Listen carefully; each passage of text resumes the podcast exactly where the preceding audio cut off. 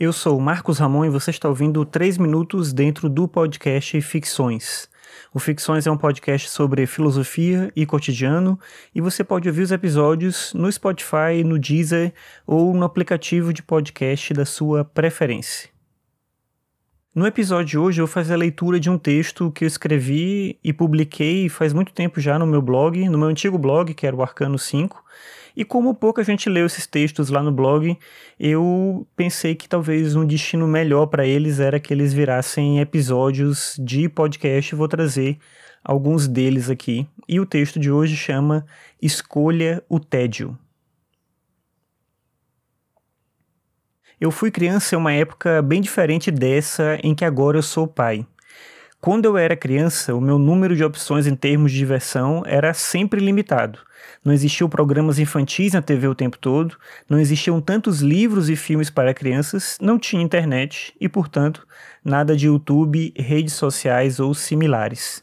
Antes de continuar, eu preciso dizer que esse não é um texto daqueles que propagam que na minha época era melhor por isso, por aquilo e tal. Não, na minha época não era melhor. Quase tudo hoje é muito melhor do que quando eu era criança. E eu me sinto muito feliz por poder estar vivo vendo todas as transformações tecnológicas que agora podemos aproveitar.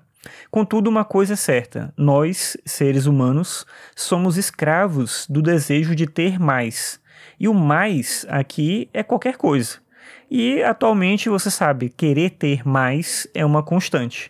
Queremos mais informação, mais interação e principalmente mais diversão. E de todas as coisas fantásticas de nossa época, é justamente essa que acho a mais terrível.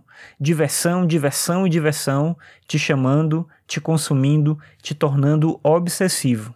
Se eu tiver que dar apenas uma dica para os futuros pais e para os atuais também, né? Por que não? Eu digo o seguinte: escolha sempre o tédio para você e para os seus filhos. Não dê diversão o tempo todo e nem busque isso para você como se não houvesse amanhã. Nós precisamos do tédio, da insatisfação e da dor para entender que a vida é mais do que anestesiar os sentidos. O entretenimento constante nos tornou dependentes demais de algo que está fora de nós. E assim não conseguimos aproveitar a vida quando mais precisamos, na solidão. Já pensou nisso? O entretenimento constante é uma ocupação contínua. Você não se livra dessa ocupação e continua cansado, apesar de acreditar estar se divertindo. A vida pode e deve ser mais do que isso.